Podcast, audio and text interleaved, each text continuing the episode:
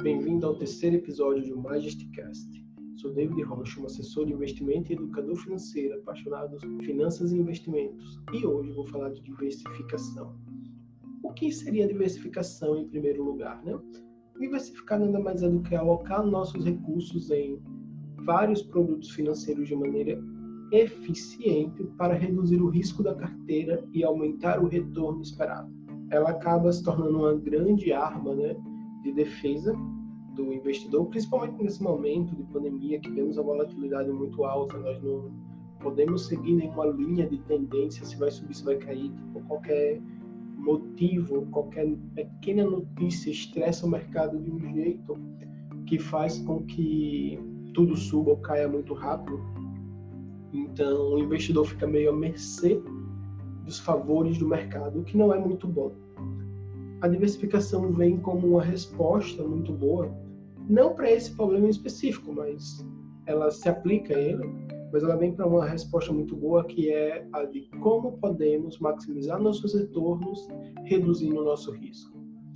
Com isso chegamos a realmente o modelo que foi idealizado né, por um ganhador do prêmio Nobel, o Max Witzel, eu esqueço o nome do rapaz, mas então, o, ele acabou por descobrir que se você diversificar a carteira corretamente, você consegue que o risco total da carteira seja menor do que o do ativo de menor risco. Isso faz com que você tenha maior chance de ganho, já que os ativos estão lá e podem lucrar muito rápido, porém a sua chance de perda é limitada. Então, essa é uma das principais vantagens. Claro que depois que ele lançou esse artigo, nós tivemos diversos é, modelos de diversificação, alguns mais fáceis, outros mais complexos, que dependem um pouquinho mais de estatística, ou outros que dependem apenas da disciplina do investidor, e isso acaba por trazer um, um escalpo de pesquisa, um escopo, né, de pesquisa muito bom em relação a tudo que a gente vê por aí. Quando pensamos na diversificação como uma arma, né, uma defesa para nossos investimentos, né, uma arma que utilizaremos para defender nossos investimentos, nós podemos muito simplesmente pensar, ah, mas não seria mais fácil deixar tudo em um só lugar e se der tudo certo, é, eu ganho muito? É um pensamento perigoso, porque se você pensa em deixar tudo em um só lugar, você está à mercê de toda a sorte que aquilo pode causar. E isso não é bom. Logo, a diversificação está aí para reduzir, inclusive, esse aspecto psicológico no, do investidor de se tornar especulador ao achar que vai acertar a ação da vez, o título da vez. E a gente sabe que isso é muito raro, muito raro mesmo. Então, se nós pensamos, tudo bem, então todo mundo deve diversificar, é lógico, é, é o mais certo a se fazer, claro, pensando assim no futuro dos seus investimentos.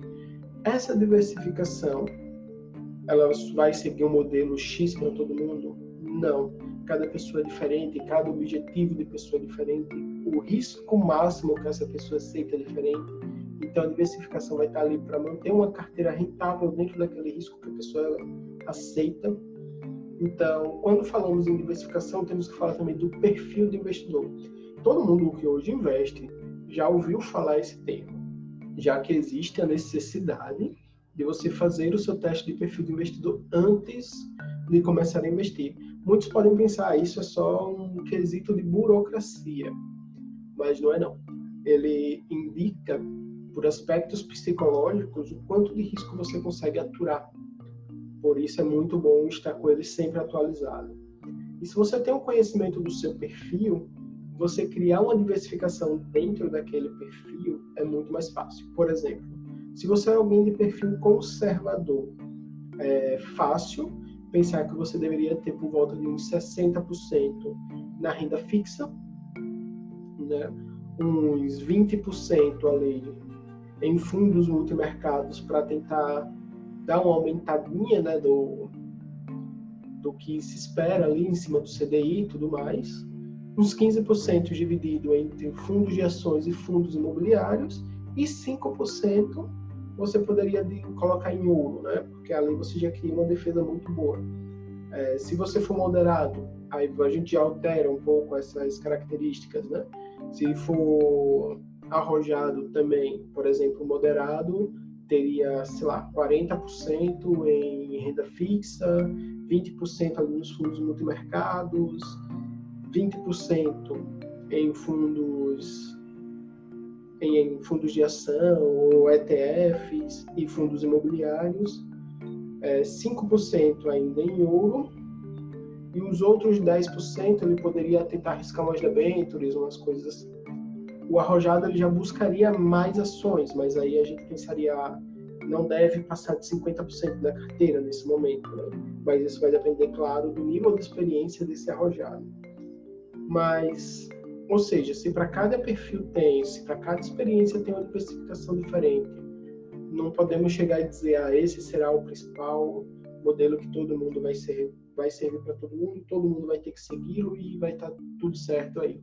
Na verdade, não. O mais importante é que você esteja tranquilo com sua carteira. Quanto mais tranquilo com sua carteira você tiver, mais chance você dará a ela de continuar rendendo, independente ali dos reveses do mercado, claro. Então, assim, é bem simples de notarmos algumas vantagens, né, quando tratamos da diversificação dos nossos investimentos. Por exemplo, é, o Warren Buffett mesmo fala que um dos maiores segredos dele está na diversificação. O professor dele, Benjamin Graham, dizia que um fundo deveria ser bem diversificado, o investimento também em pessoa física também deveria ser bem é, diversificado. É, do Buffett tem a célebre frase que ele diz para nunca pôr todos os ovos na mesma cesta. Claro que provavelmente não é dele no início da, da história da humanidade, mas ao se tratar disso em relação ao investimento, ele foi um dos primeiros a abordar desta forma. O, o Taleb diz que a diversificação é o último dos almoços grátis, ou seja, você tem ali de maneira gratuita uma forma de defender o seu patrimônio. Aí ele se pergunta por que não fazer isso e se deixar ao risco de incertezas do mercado que nós nunca saberemos, né? quando e como irão surgir. Essas são algumas das vantagens, né? Porque, digamos, se você consegue diminuir o risco da sua carteira e fica mais tranquilo, você diminui até o risco do próprio investidor, que é o mais arriscado ali em toda a história, claro. Ele é o maior risco em si. Outra das maiores vantagens da diversificação é quando pensamos na covariância negativa. O que seria covariância negativa? Aqui entramos um pouquinho na, na área de estatística, tá?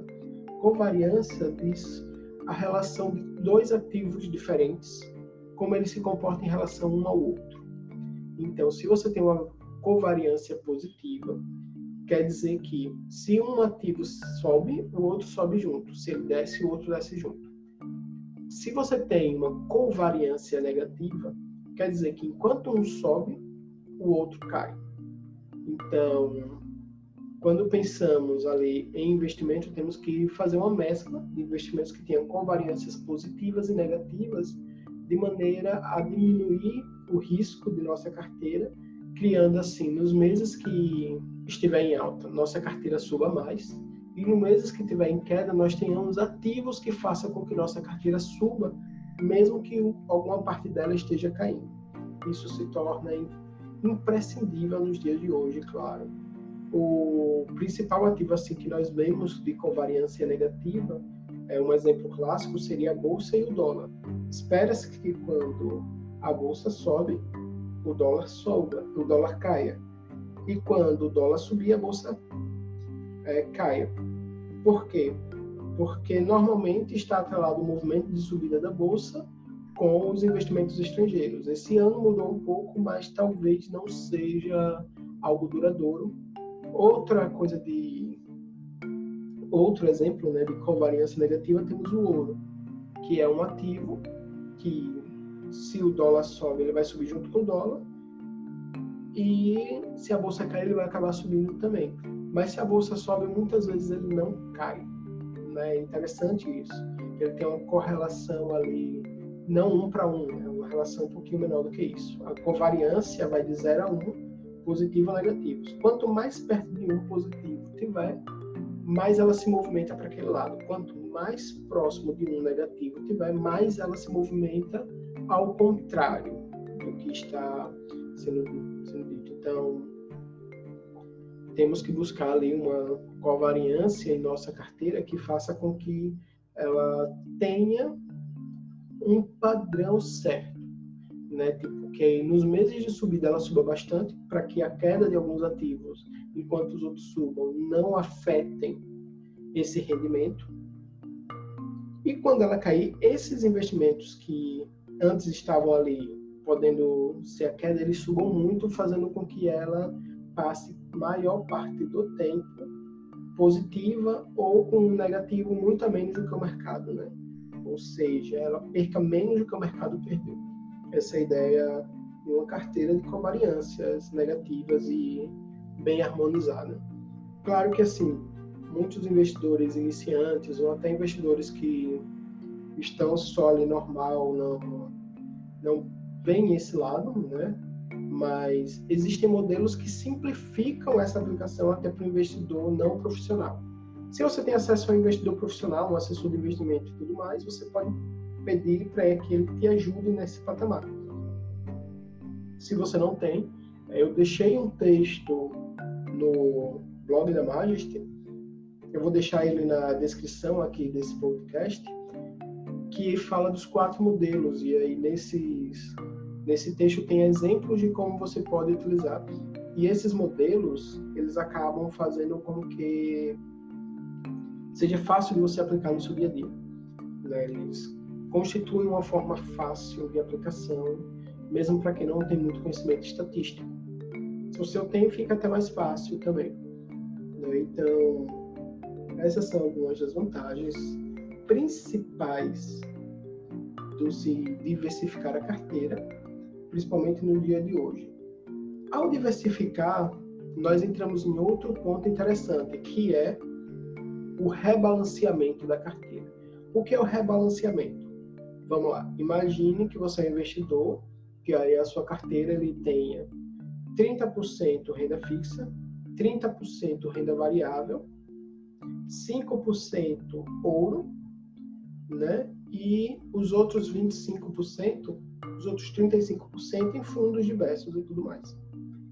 E aí imagine aqui que você seja bem moderado, né? Essa é uma carteira moderada. E aí, por conta dos atuais motivos e tudo mais, o ouro suba muito, enquanto que a renda variável caia e a renda fixa suba um pouco. O que é que você vai fazer? Vender os ativos que subiram muito até que eles voltem àquele patamar de 30% ou 5% de sua carteira e investir naqueles que caíram.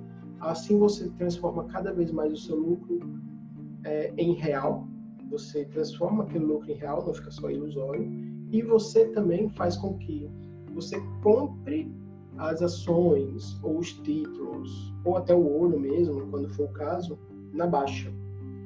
O que maximiza o seu retorno quando esses ativos subirem.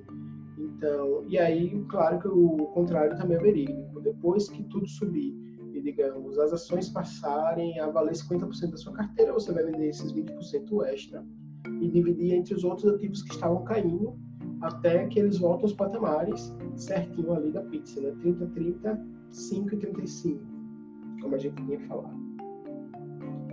Aí, outra coisa do rebalanceamento como eu disse, é criar a possibilidade de você alocar cada vez mais dinheiro no, no, momento em que aquele ativo está mais barato no mercado e não quando está mais alto.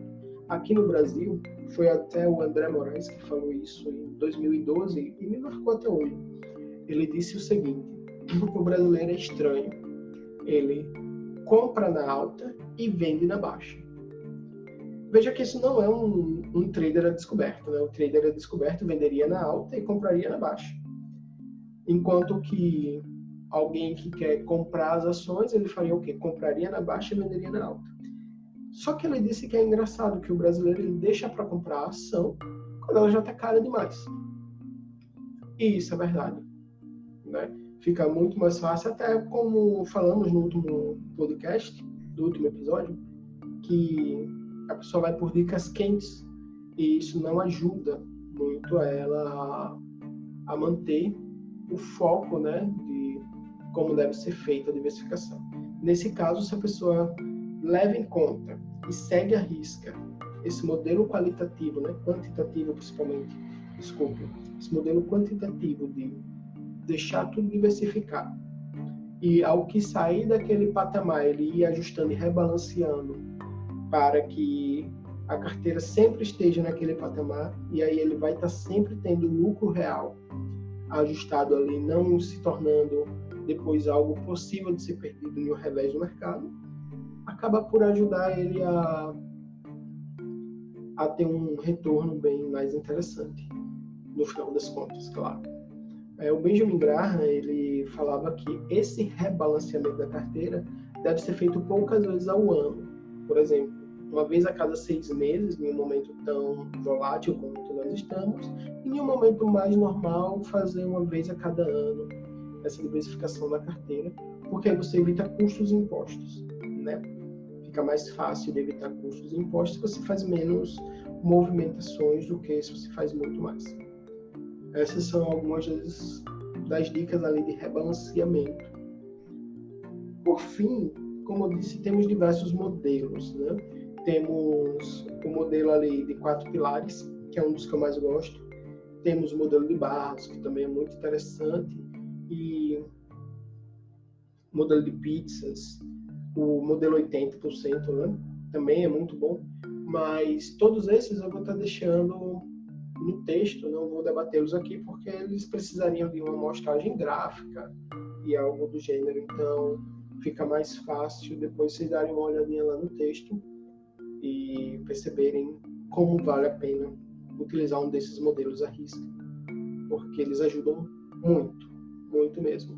Para vocês verem, eu vou terminar esse podcast com uma frase do Jason Swigg, né? Ele era o comentarista do livro Investidor Inteligente de Benjamin Graham e no final ele faz um comentário que é o comentário que fecha o livro propriamente dito, antes dos apêndices, claro, sobre diversificação.